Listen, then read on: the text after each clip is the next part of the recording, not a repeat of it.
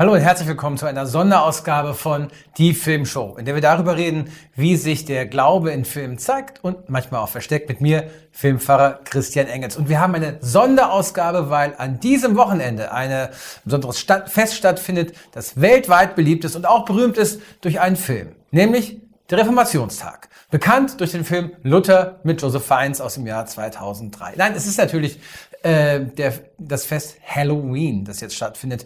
Wir als Kirchen, das weiß ich noch, haben in den 90ern immer wieder versucht dann äh, zu erinnern, nein, nein, der 31.10., das ist nicht Halloween, das ist der Reformationstag, der Reformationstag, der Reformationstag. Aber natürlich hat der Reformationstag keine Chance gegen Halloween, denn dieser Tag bietet Verkleidungen, und zwar gerade gruselige Verkleidungen. Er bietet Süßigkeiten und er bietet einen der berühmtesten Horrorfilme aller Zeiten, nämlich den gleichnamigen Halloween aus dem Jahr 1978 von John Carpenter. Und dieser Film ist bis heute so beliebt, dass er eine ganze Reihe von Fortsetzungen, Fernsehserien, Nachahmern gefunden hat. Wir aber reden hier heute nur über den allerersten Film aus dem Jahr 1978. Der ist eben bis heute erfolgreich geblieben und hat, äh, dieser Erfolg hat zahlreiche Gründe. Ich selbst muss sagen, ich mag eigentlich keine Slasher-Filme, wie dieser hier einer ist. Aber Halloween, der erste Halloween, ist einfach ein perfekter Slasher-Film.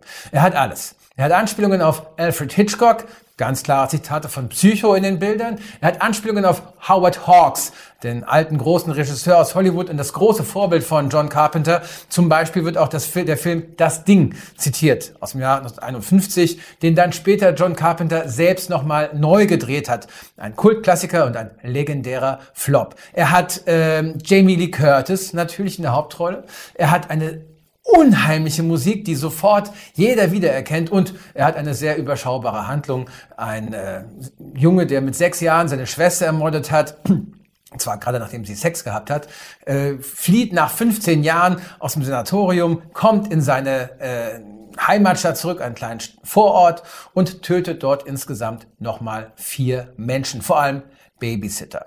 Äh, das ist die eigentlich schon die ganze Handlung in knapp 90 Minuten erzählt und diese Kürze macht den Film eigentlich noch mal spannender. Wobei man sagen muss, dass äh, der erste Mord erst nach 50 Minuten passiert. Heute wäre das äh, schon viel zu spät, da wäre ja schon die Hälfte des Publikums eingeschlafen oder gegangen. Ein anderer Grund für den Erfolg wird von Jamie Lee Curtis zitiert. Die sagt nämlich, es ist die Einfachheit des Konzepts. Es ist die Einfachheit des Bösen. Es ist das pure Böse, für das Michael Meyer, dieser junge und spätere eben Serienkiller, steht. Das pure Böse. Das ist natürlich dann ein Thema, das für einen Filmfahrer und für eine Sendung, in der es um Glauben geht, dann doch ein Thema ist. Wir hatten es auch schon in früheren Folgen zum Teil bei uh, The Big Lebowski, wo es eben darum geht, dass es eine Filmfigur gibt, die das pure Böse ist, unaufhaltsam, eine dämonische Kraft, die eigentlich von Menschen eben nicht zu stoppen ist, wie bei No Country for Old Men. Gibt es das wirklich? Ist das überhaupt möglich, dass Menschen böse, ausschließlich böse sein können? Der Film sagt ja, es gibt einen Psychiater, der heißt Dr. Loomis, übrigens auch ein Zitat auf äh, Psycho, denn Loomis ist dort der Held, der, äh, der, der Freund der ermordeten Hauptfigur. Und ähm, der sagt, dass Michael Meyer kein Mensch ist, sondern der Teufel. Und er sagt, als Michael Meyer geflohen ist, der Teufel ist weg. Und dabei sehen wir, wie das Auto um die Ecke biegt in der Dunkelheit und sehen nur die beiden roten äh, Rücklichter des Autos, die genauso blitzen natürlich wie äh, die Augen des, Euf äh, des Teufels in Horrorfilmen.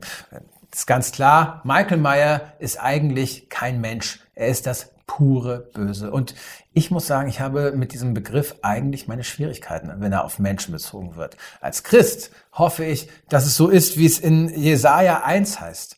Wenn deine Sünde so rot ist wie Blut, dann wird Gott sie so weiß machen wie Schnee. Wir alle haben die Möglichkeit auf Vergebung. Wir alle haben die Möglichkeit, uns zu ändern und unsere Fehler einzugestehen, aus ihnen zu lernen, uns zu bessern. Das hoffe ich als Christ. Und als Seelsorger denke ich noch dazu, wenn jemand sagt, der oder die ist das reine Böse, dann vergisst man in dieser Erzählung, wie dieser Mensch dazu geworden ist. Niemand wird böse geboren. Das heißt, wenn jemand sagt, ein anderer, eine andere ist das pure Böse, dann fehlt der Kontext, in dem dieser Mensch bisher gelebt hat, in dem dieser Mensch zu den Taten gekommen ist, die er dann begangen hat. Es fehlt ein entscheidender Teil der Geschichte dieses Menschen.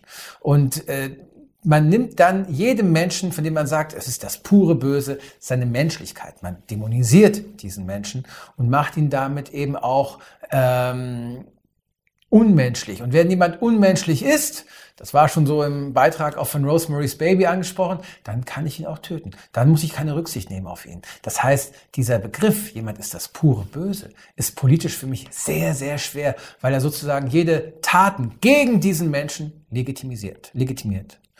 Äh, andererseits bin ich in den 90ern aufgewachsen und wir haben damals alle gesehen, zu welchen Taten Menschen in der Lage sind. Wenn ich an die Bilder denke aus Ruanda, wie dort äh, äh, Menschen mit der Machete rumgegangen sind und ihre Nachbarn getötet haben, dann zeigt sich da auch für mich etwas vom puren Bösen.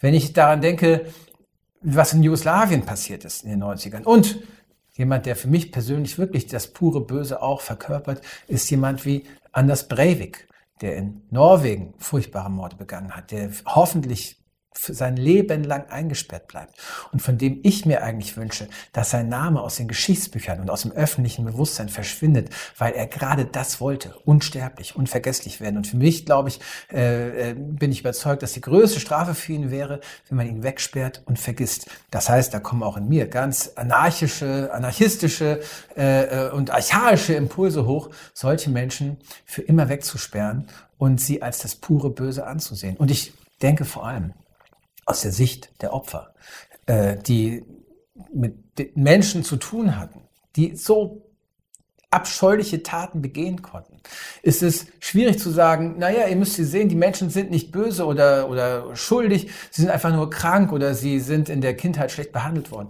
Das heißt, wenn man sagt, dieser Mensch ist nicht böse, dann vergisst man vielleicht auch zu sehr die Opfer, die böse Taten erleiden mussten. Außerdem muss man auch bedenken, wenn ich sage als Theologe, Gott kann Sünden vergeben, Gott kann alle Menschen verändern, dann ist auch die Frage, was haben denn die Opfer davon? Was haben die Opfer davon, wenn sich Gott erbarmt, wenn Gott Gnade zeigt? Was haben die Opfer davon, wenn die Verbrecher hinterher zu besseren Menschen werden? Die Opfer haben trotzdem gelitten, die Opfer sind trotzdem gestorben. Das ist eine Dis Diskussion, die es schon bei Dostoevsky gibt, in den Brüdern Karamasow, in der berühmten Szene mit dem äh, Inquisitor. Was hat Gott wirklich für die Opfer getan, wenn er den Verbrechern vergibt? Es ist eine Diskussion, die nicht äh, aufzulösen ist und die so schwer ist, weil sie mit Schuld zu tun hat und mit Dingen, die man nicht wieder rückgängig machen kann. Denn äh, auch was Michael Meyer den Menschen in diesem Film antut, kann natürlich niemals zurückgenommen werden. Und das heißt, ich glaube, dass äh, äh aus der Sicht der Opfer von von Kriminal, Krimi, von von Verbrechen, äh, von, von Kriminellen äh, äh, man aufpassen muss, diese kriminellen Menschen äh, gleich selbst zu Opfern zu machen. Andererseits ist es politisch, finde ich, sehr schwer zu sagen, dieser Mensch ist der Teufel und er gehört so und so bestraft. Da macht man sich dann doch auch wiederum zu leicht. Es ist einfach insgesamt ein Konflikt, der uns, glaube ich, als Menschen immer begleiten wird. Wer ist wirklich böse? Wie gehe ich mit dem Bösen um? Und kann ich überhaupt verzeihen, vergeben? Kann ich mich verändern? Wir haben das letztes Mal bei Dorian Gray angesprochen. Kann ein Mensch sich verändern und verbessern? Kann ein Michael Meyer sich verändern und verbessern? Der Film und die ganze Reihe sagt ganz klar nein.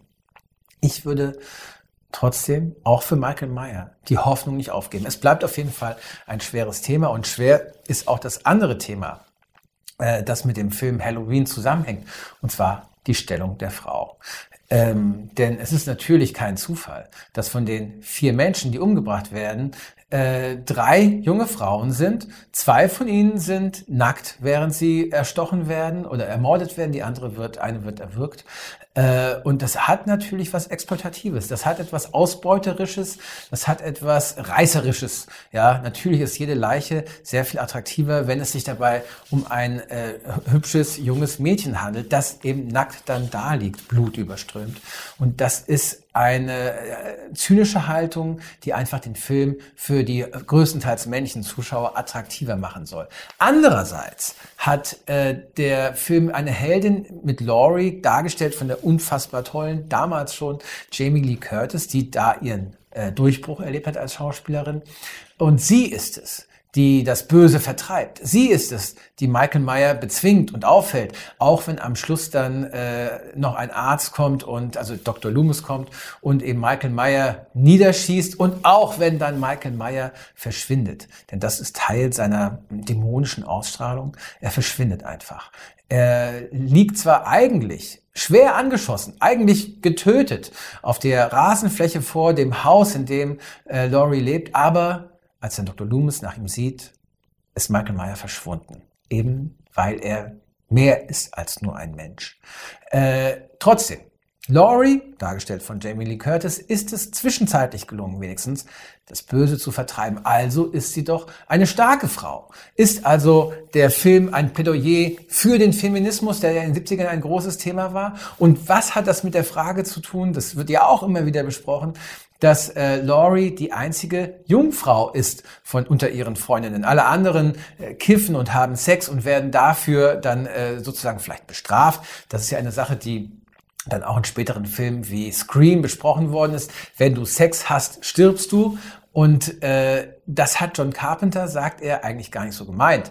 Es war, ging für ihn nicht darin, äh, um die Moral, dass man, dass Teenager bestraft werden, wenn sie Sex haben. Ich glaube, er meinte, es ist einfach attraktiver für die Zuschauer, wenn man äh, die Frauen ausziehen kann, bevor man sie dann von einem Serienkiller töten lässt. Ähm, also, Laurie ist die einzige Jungfrau tötet dann oder bezwingt, vertreibt Michael Meyer. Heißt das, habt keinen Sex? Nein, sagt äh, der Regisseur John Carpenter. Ähm, aber was er stattdessen sagt, ist, Laurie ist so besessen von einer unterdrückten Sexualität, hat so viel Wut und so viele Emotionen in sich aufgestaut, dass sie gerade damit dann das Böse vertreiben kann. Ich finde auch das ist eine etwas schwache äh, Erklärung, Tatsache ist allerdings, dass Jamie Lee Curtis heute noch sagt, dass sie Michael Meyer und dieser ganzen Filmreihe Reihe dankbar ist für ihren Durchbruch als Schauspielerin. Sie ist damit zu einer der großen Scream Queen geworden, ein Begriff, der damit erst richtig etabliert worden ist. Andere berühmte Scream Queens sind zum Beispiel schon Fay Ray, äh, die im ersten King Kong-Film 1932 wunderbar schrie, als der große Affe sie hielt und natürlich Nave Campbell dann in den Scream-Filmen. Scream Queen sind gleichzeitig eben starke Frauen und verfolgte Frauen, Opfer, die im letzten Moment dann doch das Böse besiegen. Also, die Rolle der Frau, nicht nur in Halloween, sondern insgesamt in den Horrorfilmen, wird immer auch etwas Ambivalentes behalten. Und deshalb ist es vielleicht gar nicht schlecht, dass Halloween in der öffentlichen Wahrnehmung dann doch den Reformationstag ein bisschen an den Rand gedrängt hat. Denn sonst hätten wir heute einen Horrorfilm, der vielleicht Reformation Day heißt, in dem dann ein ähm, Irrer mit einer Martin Luther Maske wild mit einer Bibel um sich schlägt. Und das wäre wahrscheinlich das wahre Grauen. Außerdem es ist auch gar nicht so schlecht, weil Halloween äh, tatsächlich nach wie vor sehr christliche Wurzeln hat. Es gibt immer wieder die Theorie, dass man sich ja hier eigentlich auf ähm, keltische äh, Feste beruft und dass das Ganze einen heidnischen Kern hat. Aber diese wissenschaftlichen Annahmen sind inzwischen längst überholt. Man weiß, dass die Wurzel von Halloween wirklich eben das Allerheiligenfest ist, das dann am 1. November ähm, gefeiert wird, ein katholisches Fest. Und was wir an in dieser Zeit erleben, in dieser, in dieser Umbruchszeit vom Herbst in den Winter, ist eben auch dass die Welt, dass die Verbindung äh, von, von äh, der Welt, in der wir leben und der spirituellen Welt, der Welt, in der die Heiligen leben, dass diese Verbindung etwas stärker ist, dass die Trennwand zwischen uns und einer spirituellen Welt etwas dünner wird. Und dass die Menschen da deswegen dann sagen, wir müssen mit dieser, wir müssen mit dem Unheimlichen, mit dem Heiligen irgendwie umgehen. Und dann verkleidet man sich eben, vielleicht auch um sich zu verstecken vor den Heiligen, vor denen man immer auch ein bisschen Angst hat. Und man äh, und man muss, glaube ich, ähm, diese, diese, diese Geister, die man da empfindet, ein bisschen eben vertreiben. Aber im Kern ist und bleibt Halloween ein christliches Fest. Und dass ein christliches Fest neben Weihnachten noch so populär ist, das muss ich sagen, freut mich als Pfarrer dann auch schon. Das war die Filmshow für heute mit der Sonderausgabe zu Halloween. Ich freue mich über alle Abonnements, Likes, Kommentare, Widersprüche und Mails an die Filmshow at gap.de, gustav-emil-paula.de. Bis zum nächsten Mal. Viel Spaß beim Filme sehen und Cut. Dieser Podcast ist ein Teil von Yeet, dem evangelischen Content-Netzwerk.